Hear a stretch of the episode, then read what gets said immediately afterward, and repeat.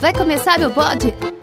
Bo, bo, bold, bold, bo, bode, bold, bode, bold, bold, bode, bold, bode ram. O podcast da Cia de Arte, a Ram Hum, que cheirinho bom de pipoca. Pode chegar. Tem pipoca e cafezinho. É sessão de cinema? Qual filme? Não, é para ouvir o terceiro episódio do Corredor da Rua 7 do Pod Ram. Ah, hoje é com as juízas que vão contar sobre o trabalho delas. E o DE. DE? É, o depoimento especial. Oh, silêncio que já vai pipocar. É, digo, começar. Robert? No terceiro episódio, o Pod Ram conversa com as juízas, doutora Ana Carolina Della Lata Camargo Belmudes e a doutora Manuela Cef da Silva. Elas nos contam sobre a formação na magistratura, de como se conheceram durante o curso. Falam sobre o trabalho junto às crianças e adolescentes atendidas no Sanctus. Explicam a importância do depoimento especial.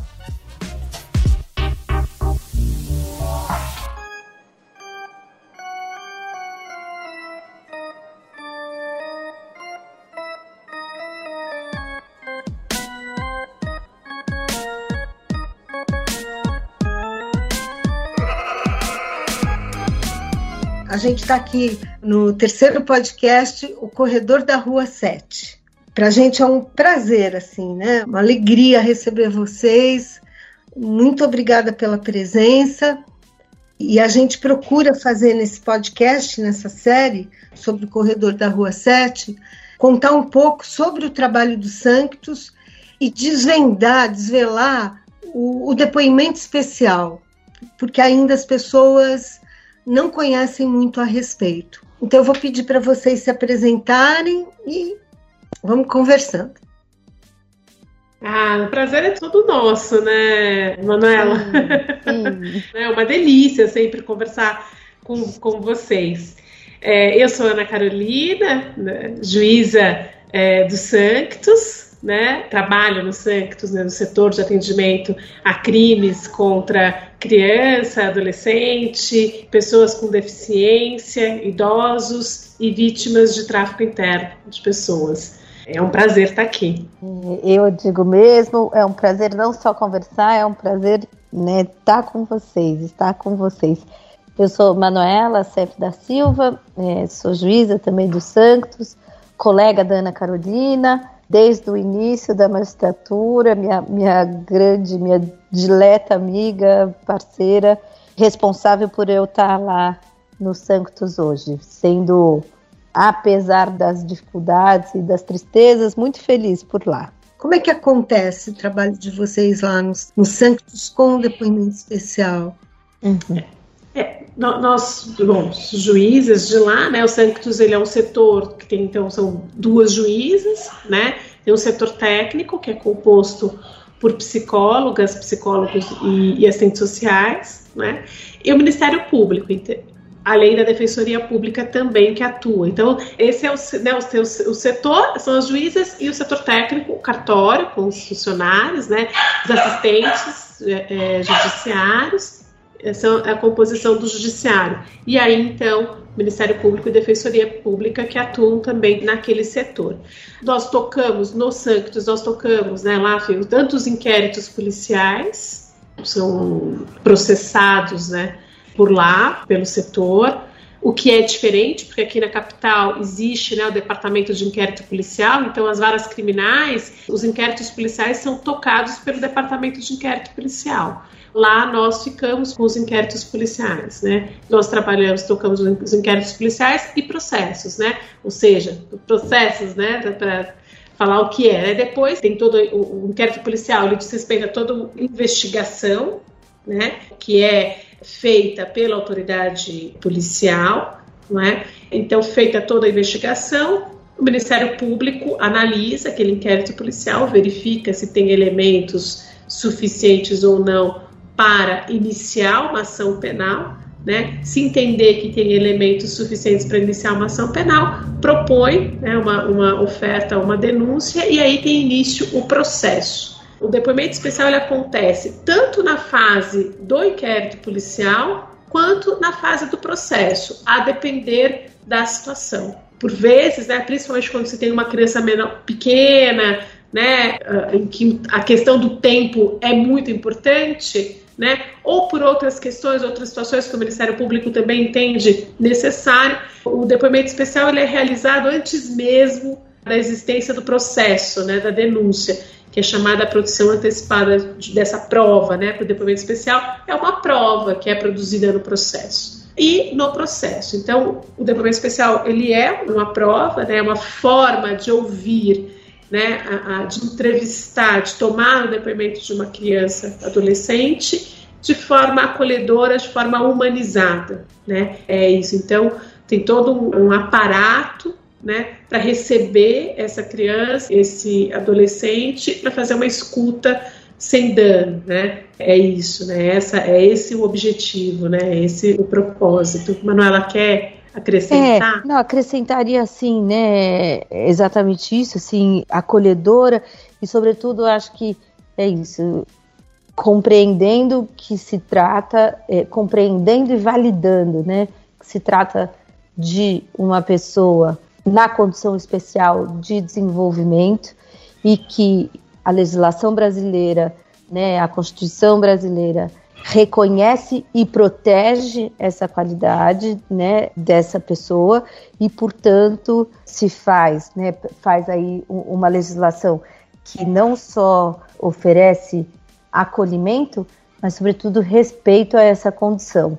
Né? Então, ali a gente tem que entrar em contato com coisas como compreender que falar sobre o acontecido pode ser muito desorganizador para aquela pessoa e se assim for, a gente não vai tocar no assunto. Então a gente privilegia cuidar da pessoa mais do que da prova no processo penal, né? E a gente vê, acho que no, no, no dia a dia, né, Ana, é, é, isso, como esse respeito e, e é essa legislação que vem para validar esse respeito, né, necessário, assim que se faz, como isso é impactante para as vítimas, né? Assim, não raras vezes ainda, né, infelizmente, acho que isso faz parte de um caminhar, a lei é super recente, a lei é de 2017, então já se caminhou, mas ainda há bastante a caminhar, mas assim, não raras vezes a gente ouve que o trabalho que a gente desempenha ali, eles gostariam muitas vezes que fosse o primeiro, o primeiro contato com o sistema de justiça e não como ainda às vezes acontece, um dos últimos, né, que já é dentro do processo. Já que a gente está aqui, eu queria perguntar isso, né? Como que vocês dimensionam a, a, a, fala da criança, né? Como que, qual o sentido, né, de uma criança relatar uma agressão, um abuso que ela sofreu? é uma questão bem interessante, né? Há quem, quem entenda, né? Quem defenda assim, pra, né, por quê? Qual, exatamente isso. Qual a razão? Por quê? Para que fazer isso, né? Para que submeter uma criança né, um, um adolescente falar sobre algo né, que aconteceu, uma história que traz né, de, de sofrimento, né, de, de muita dor, para quem reviver isso, né? É, e aí estaria nessa ah, então é, é, é, o propósito é o processo. O propósito é fazer prova, é produzir prova, né? No processo penal, para que então uh, uh, o, ter um sentido punitivo. E ali, pra, é, cada vez mais, eu sou convencida que não. Esse sim é um elemento de prova, sim é importante para o pro processo penal, mas o que eu percebo, né, é, quando você tem um depoimento é, especial em que a criança ela vem, ela aceita falar, porque isso é muito importante, né? Antes do depoimento especial é feita uma avaliação. Nessa avaliação, e claro, dentro de uma linguagem adequada para cada idade, tudo é explicado. A criança, o adolescente, ele sabe, é, tudo é apresentado fora, é apresentada a, a, sala, as pessoas que estão ali, quem estará presente na audiência, quem vai ouvir, os direitos dela, da criança adolescente, são informados, quais os direitos. E um dos direitos é não falar, é o direito de silenciar. Esse é um direito que a criança e adolescente tem. E quando o adolescente, a criança, né, a mesma criança, ela, ela propõe, ela quer falar, ali é, é, me parece que até assim, eu, eu tenho, eu sinto é, que aquela decisão tem um empoderamento nessa decisão, sabe? Ela decide, eu quero falar. E quando ela decide querer falar, né, ela, e é dado então voz a ela, você está respeitando esse direito de um sujeito ali que quer falar. Ele quer ter voz, ele quer contar a história, quer entregar essa história. Então, para mim, isso faz muito sentido. Numa importância, até, claro, eu sou juiz, é, minha função é julgar, o processo é minha ferramenta de trabalho, mas para mim, me deparar com essa, sabe, com, esse, com essa sensação, com essa percepção, melhor dizendo, né, de que, da importância que teve aquele momento para a criança, por mais sofrido que seja, porque, claro, prestar um depoimento é sofrido, é dolorido, você revisita né, uma história de sofrimento, eu acredito que muitas vezes traz um alívio, sabe? De se sente. Quando eu sou entrevistadora, né, eu costumo perguntar como é que você está sentindo, né? Como é que foi falar? E, e é recorrente esse alívio, sabe? Trazer sempre assim, ah, estou me sentindo aliviada de ter. E aí eu sempre falo, obrigada por ter entregue essa história. Né? E agora aí, aí a justiça vai conduzir, né? Você entregou essa história, eu agradeço essa entrega, né? Então, para mim faz esse sentido de voz, de dar voz para essa criança e adolescente que não teve voz lá atrás quando sofreu um abuso, não teve voz, né? Foi calada né, sofreu um abuso calada. E ali, naquele momento, tem voz. Então, para mim faz todo, todo sentido isso. O processo é composto, então tem o depoimento especial no caso das crianças e adolescentes que vão depor, mas tem pe outras peças, né? Tem outros atores ali e vocês acompanham, porque isso é muito bonito, eu diria, desse espetáculo mesmo que é o julgamento, que é muito complexo. Tem esse dado, mas vocês têm que. Tem várias outras peças ali. E quando vocês falam sobre essa humanização dentro de um setor tão específico, Quais são essas peças, essa minha que compõe esse caminho do processo? Assim? Ah, se você for pensar é, do comecinho, né? Então a delegacia de polícia, a própria polícia, né? Quando entra em contato, como a gente está falando de crianças e adolescentes também, por vezes, enfim, conselho tutelar, mas e aí dentro já, assim, né, do processo, a defesa do réu e o Ministério Público, especialmente.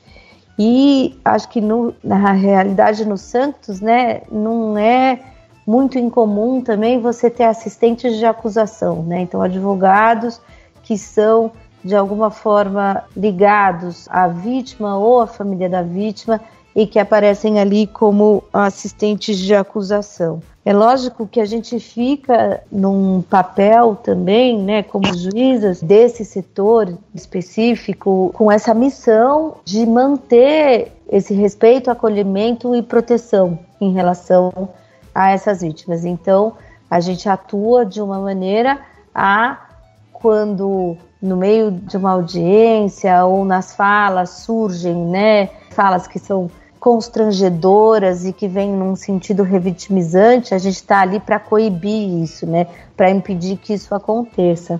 E lógico, vem algumas vezes, né? Mas também, e até gostaria de ouvir a Ana, assim, como que ela sente. Eu penso assim que a maior parte dos profissionais né, que se envolvem em processos como esse, seja na defesa, seja no Ministério Público, conseguem compreender. A maior parte, não são todos, mas a maior parte consegue compreender esse sentido de acolhimento e proteção, né? E normalmente colabora com o desenvolvimento do trabalho. Você sente isso também, Ana? Sim, sim, eu acho que sim. Tem alguns, né? Algumas, algumas vezes Nossa. acontece, né? Não, não está familiarizado, né? Com a lei, com a proteção, enfim. Mas eu percebo que entendem, que compreendem, sim. A maior parte compreende essa toda essa proteção, né? Toda aquela estrutura, né? Ali colocada.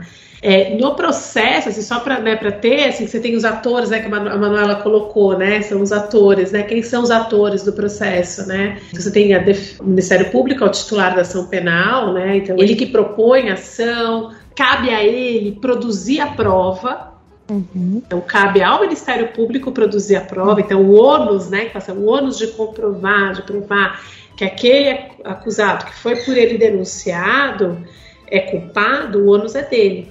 E ele, como titular da ação penal, ele pode, e acontece, não é raro, ele mesmo, o Ministério Público, ao final, entender que as provas ali não são suficientes, ele mesmo, o Ministério Público, pode, né, pede absolvição.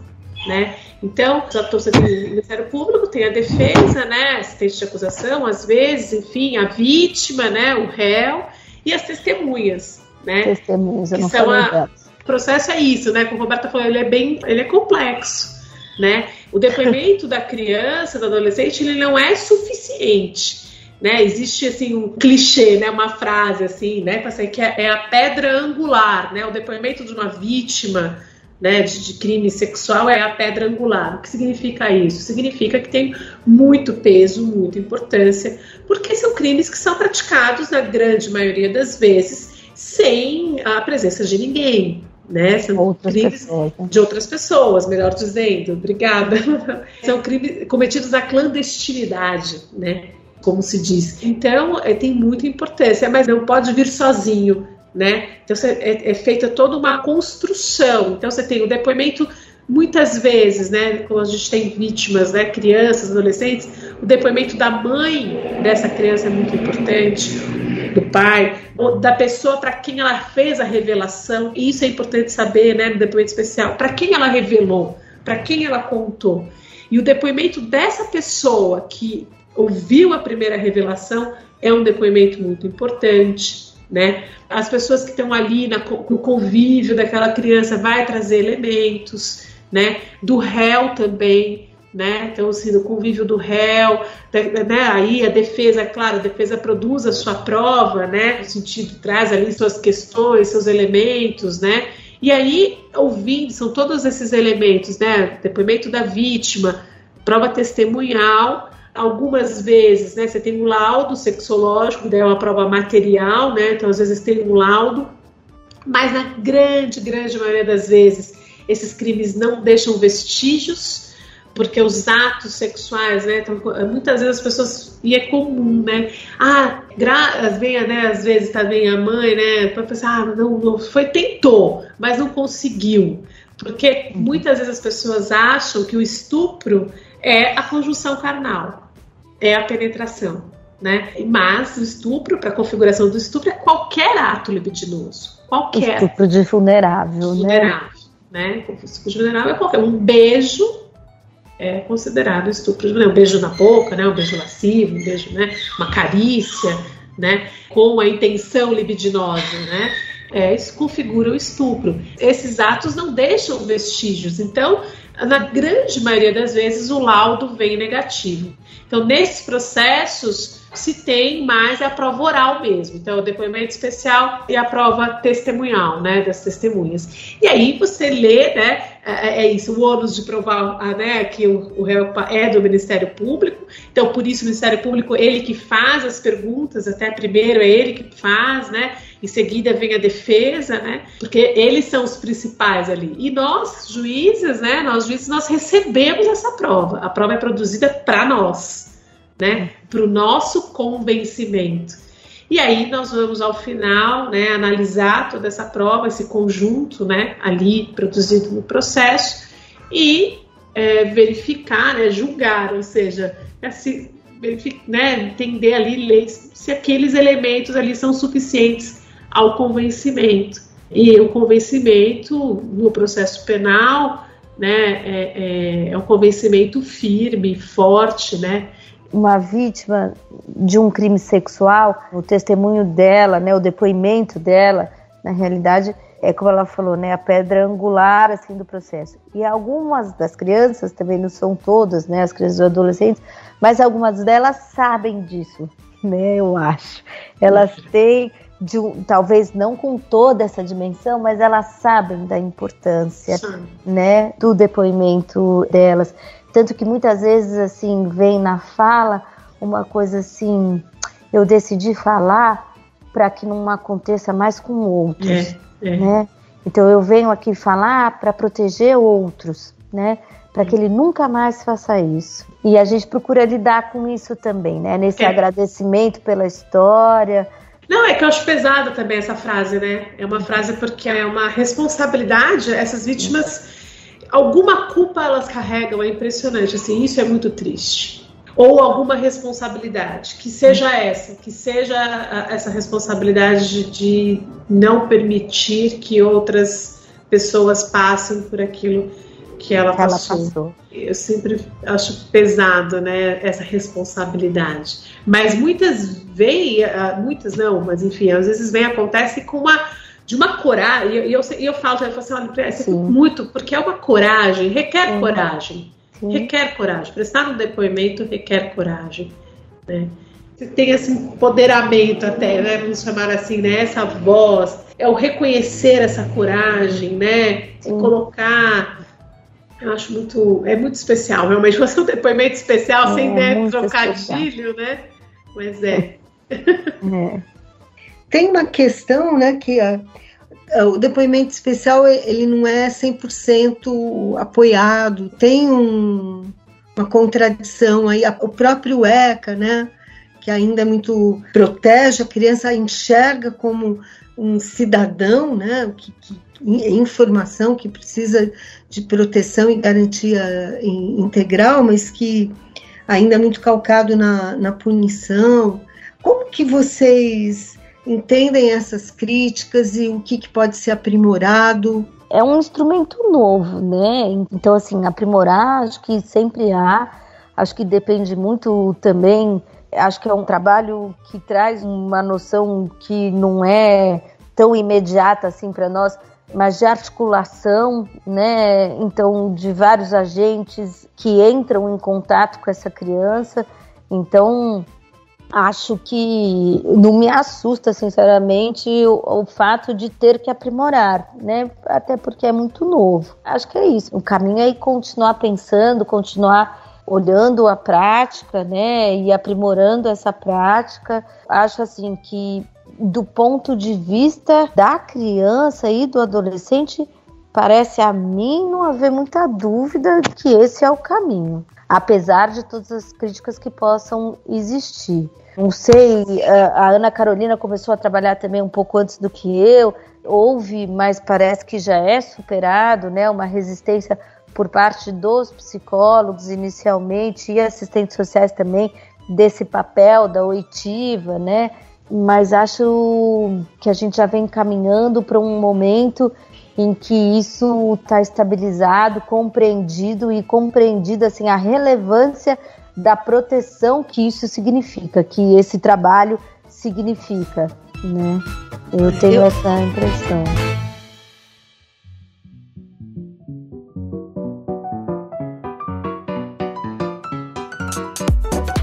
Falando em impressão, senhora Manuela, é engraçado, né? Do lado ar- artístico, se eu fosse. A Soraya não me fez a pergunta, mas se ela me fizesse a pergunta do que ela, do que eu acho, do que eu acho que tem que melhorar, né? É, a minha sensação é que o de- O assistente da juíza, É.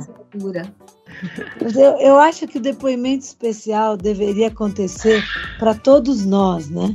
Agora, eu acho fundamental, particularmente, eh, tendo esse contato, de novo, privilegiado em relação ao que é, a essa nova lei e, é- e essa diferença de, de, de relação es- especial e, e, como a doutora coloca, né, que garante o direito, que fala do direito em si, eu acho que isso fortalece o indivíduo na sua idade madura, no sentido, desde criança, você poder entender que você tem o seu espaço dentro dessa estrutura tão é, monstruosa, né, que, gr- grande, grandiosa, eu diria, que é um processo, não monstruosa.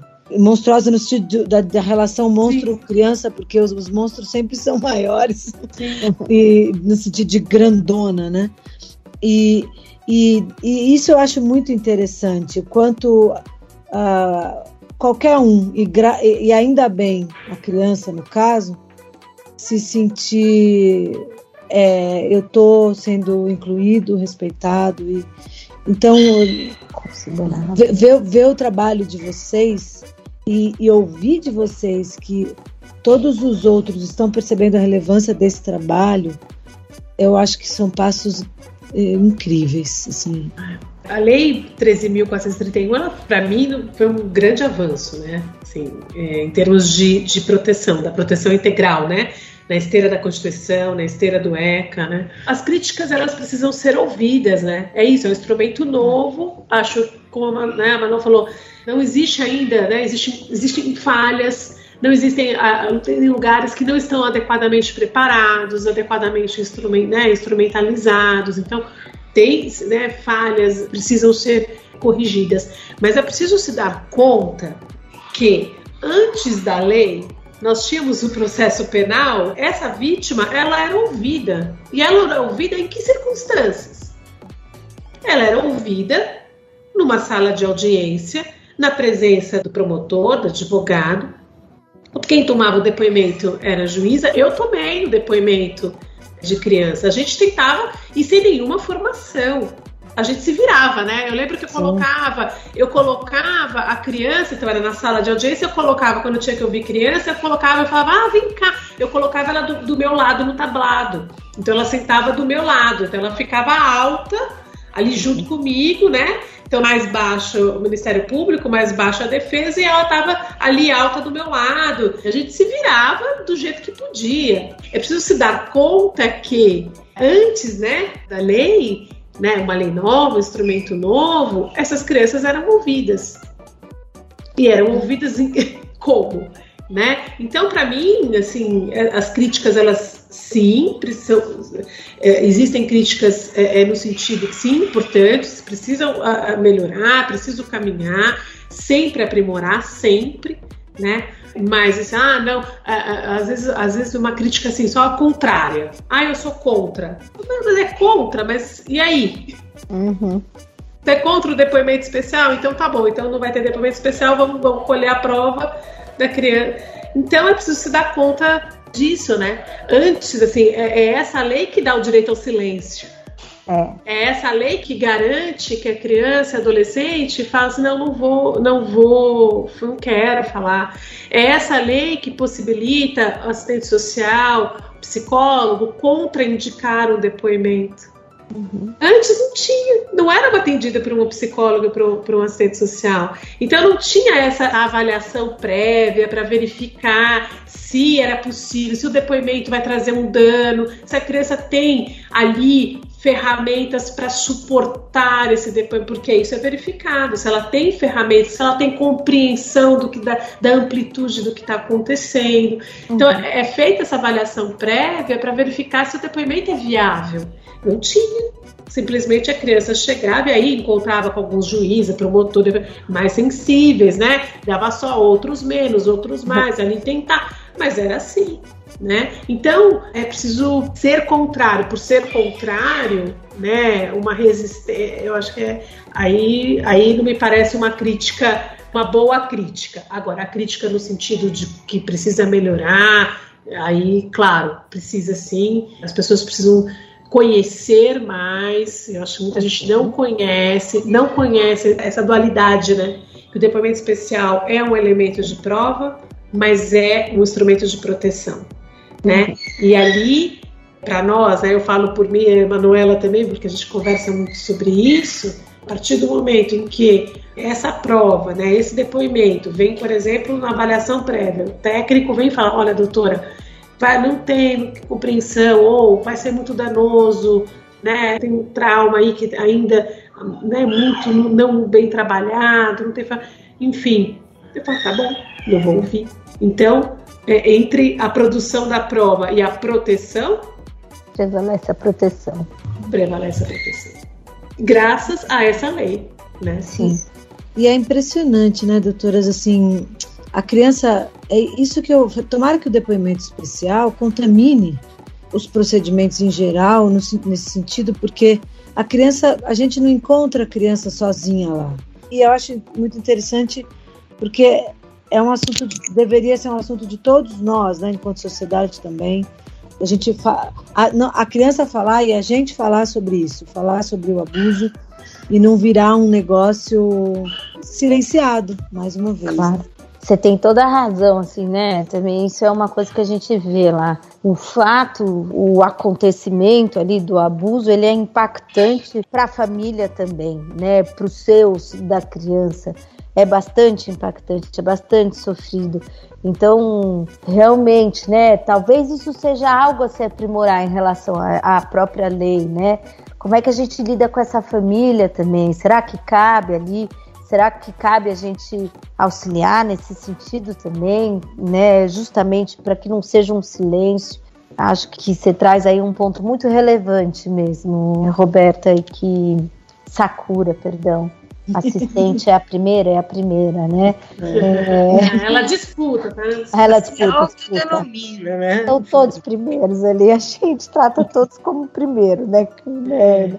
Mas enfim, eu acho que é muito, é muito relevante mesmo. E eu acho que esse é um ponto ainda a ser de evolução em relação ao tratamento, assim, da questão, né? E de aplicação dessa lei porque chama muita atenção, né? A lei fala disso, de um tratamento dessa criança abrangente. O que, que é esse tratamento abrangente? Né? Abrangente em que aspectos, em que medida, em que então, acho que é isso, a gente está aí para construir também, né? Acho que a abrangência são vocês também, né? É, estão é. introduzidos nessa abrangência, é. sem dúvida, né? Palhaços sem juízo ali na sala de depoimento estão nessa abrangência também. No de, fórum. De, fórum, é, né? É. Na, na, na, no acolhimento, né? Dessas crianças, o encaminhamento depois, né? Que por vezes acontece né? E da própria família, né? Às vezes acontece, assim, o setor técnico busca saber se essa família está, ah, está fazendo atendimento, não está. Às vezes a família não quer fazer, né? E conversa, sugere, né? É, mas ainda não, né? Tem, existe uma resistência né? Mas assim, quando a gente fala, né, quando você fala assim da rede, não no, no sentido técnico, né? Você falou, né, Sakura, que a rede no sentido técnico são, né, é isso, né? A polícia, né? É, Conselho tutelar, judiciário, Ministério Público, escola, né? É, é, saúde, né? Tudo faz parte da rede de proteção. Né? Isso, que a é. gente chama de rede secundária. Né? É. E a rede primária as relações pessoais dessa criança, tanto na própria família, quanto família extensa, quanto vizinhos, quanto rede de apoio. Rede, né? E essa rede de apoio que precisa, né, acho que essa cura né, que você colocou, que eu acho super pertinente, que é essa, essa rede, né? Que é essa rede que a gente precisa, talvez a sociedade precisa se dar conta, né? Que nós fazemos parte dessa rede. É, a campanha Não Se Cale falou um pouco disso, né? Você que teve a ideia, podia contar um pouquinho, porque a, a campanha Não Se Cale é um, é um a, a, acabou de ser coroada agora com um prêmio de comunicação para o TJ, né, para o Tribunal de Justiça de São Paulo e tal, e uma alegria, né? Nossa, é. E ela está viva, né? Ela está no metrô, eh, né? Ela nasce na, na pandemia e ela continua continua e ela tem, infelizmente, né, que a gente precisa ficar alertando, mas, mas ela, é, ela, é, ela é viva, né, ela, que, e que bom isso, né. É. Mas, ah, foi é isso, né? Estou feliz da vida, né? Com esse, com esse prêmio, né? É, foi muito bacana, porque foi um trabalho, um trabalho em equipe, né? Um trabalho assim, é, de fato, de um esforço comum, né? E uma, e uma ah, uma doação de todas ali, né? Tanto né, do pessoal da comunicação, do Tribunal de Justiça que bateu um bolão, né? Que mereceu muito esse prêmio. E nós, né? Surgiu, a ideia surgiu de dois casos muito tristes, né? Logo no início da pandemia. E eu conversando com a Ingrid e o Rafa, né, que são meus assistentes, gente assim, mas precisa fazer alguma coisa, fazer, como é que estão essas crianças? A ideia surgiu, né? Foi um primeiro vídeo foi gravado aqui em casa, né? Foi meu marido que fez com as habilidades dele, o Eduardo com as habilidades dele, enfim. A gente fez, eu, eu dirigi e ele fez. diretora, olha eu só. Eu fui a diretora e ele, enfim, é, e aí foi feito o primeiro vídeo e, e lançado. E Palhaço Juízo eu convidei ali de, e de pronto, nossa, né, aceitou ali no primeiro instante. e com muita delicadeza, né? Foi uma campanha com muita delicadeza de um assunto tão pesado, né? Delicadeza essa é que, assim, necessária até mesmo para que as pessoas suportem assistir, porque é um assunto que as pessoas tendem a fugir. Uhum. Né? Não quer, é, é duro você se deparar, é difícil você enfrentar, ouvir, sentar, nem, nem todo mundo tem esse estômago. Então, a, a, essa delicadeza né, que veio de, né, de Palhaço Juízo e aí construindo né, uma, um conjunto, né, a gente né, frases e pensava, enfim, muito generoso, né? E aí, metrô, ônibus, trem, aí veio a Secretaria da Educação também, né? E, e, e aderiu. Então, a, a campanha realmente ela voou, né? e continua. E, e acho muito importante que ela se faça presente, que ela se, que, que, fique realmente uma agenda, né? Faça parte de uma agenda, agenda do tribunal, né? Porque é um assunto muito importante, como a Sakura falou. Isso eu sempre falo, assim, eu costumo falar assim, quanto mais informação a criança ou adolescente tem, mais proteção. Porque muitas vezes é comum uma criança, ela não sabe, ela não percebe que está sendo vítima de abuso. Só depois que ela vai assistir uma aula na escola, isso já mais de uma vez a sala de audiência, eu relato. Ah, porque assistiu uma aula, porque viu uma palestra, viu um programa na televisão, assistiu uma reportagem, aí passa, eu sofri um abuso conversar sobre isso, falar sobre isso, falar né, sobre sexualidade, falar sobre sexo, falar sobre o corpo, falar sobre abuso sexual é muito importante, né? Uma obrigação de todos, né? De, todos, de toda a sociedade, né? Seja na escola, em casa e infelizmente um assunto tabu, né? Infelizmente. E esse assunto tabu coloca as vítimas, né, são vítimas vulneráveis, mas numa situação ainda maior de vulnerabilidade, né? que é de desconhecimento. Então, não protege, né? Pensando assim, ah, quero proteger, pensando na, na inocência, né? Às vezes não quer falar, não protege. Vocês vivem um mundo que é um mundo aninhado, né, num assunto tão e, e como que vocês, eu, eu perguntaria, como que é para vocês o mundo lá fora? Claro, quando eu estou no fórum, é, ali me exige de mim uma postura mais séria, mas nem lá, eu, eu acho que nem lá eu sou tão. Eu estou no meu trabalho, no local de trabalho, é lógico. Mas eu não me acho tão, assim, eu sou eu. Lá eu estou, eu sou juíza, né? Claro, esse é meu trabalho. Mas fora do fórum, eu não me vejo, eu não me coloco se eu estou tentando assim, é, eu não, sou uma juíza, né? Não, não, sou fora do fórum. Então, assim, eu sou uma pessoa comum, uma cidadã comum. E sou uma servidora pública, né? Então, acho que é isso. Acho que eu sou uma servidora pública. Esse é o meu trabalho. Eu sou apaixonada pelo meu trabalho. Eu adoro processo. É, poderia ter menos processo, mas, mas eu adoro processo, adoro, né, enfim, julgar, eu gosto de julgar. Eu não vejo o mundo destacado, entende? Acho que é isso que eu estou tentando colocar, assim. Eu não estou no lugar de juíza né, né, no mundo, eu estou no lugar da Ana Carolina no mundo, então. É, e é isso, né? E é super importante que a gente seja a Ana Carolina, a Manuela, porque é lógico, acho que é isso, o maior número de possibilidades de experiências que a gente tenha e o quanto a gente possa entrar em contato, né, com realidades que não são imediatamente, sei lá, dadas para nós, né, assim, acho que isso ajuda a gente a trabalhar, na verdade, né, só ajuda a gente a trabalhar, a abrir o olho, a, a saber que tem muita coisa diferente do como a gente vive, do como a gente está acostumado a ser e do que a gente tem de possibilidades, né? Então, mesmo no trabalho, às vezes é isso, né? Poder abrir o olho para isso só ajuda a gente a trabalhar. E vocês, de fato, estão a serviço mesmo, é uma coisa muito é bonito demais isso, isso é uma vocação. Com vocês tem um pouco disso, assim, de meu Deus, né? Gente, palhaços e juízes nunca conversariam, e de repente a gente se encontrou, então é, na, nessa ausência eu, eu, só valorizo, né? Não tinha e é. agora tem, não passa desapercebida essa relação, assim. Eu celebro mesmo a atenção e o cuidado que vocês estão dando para nós.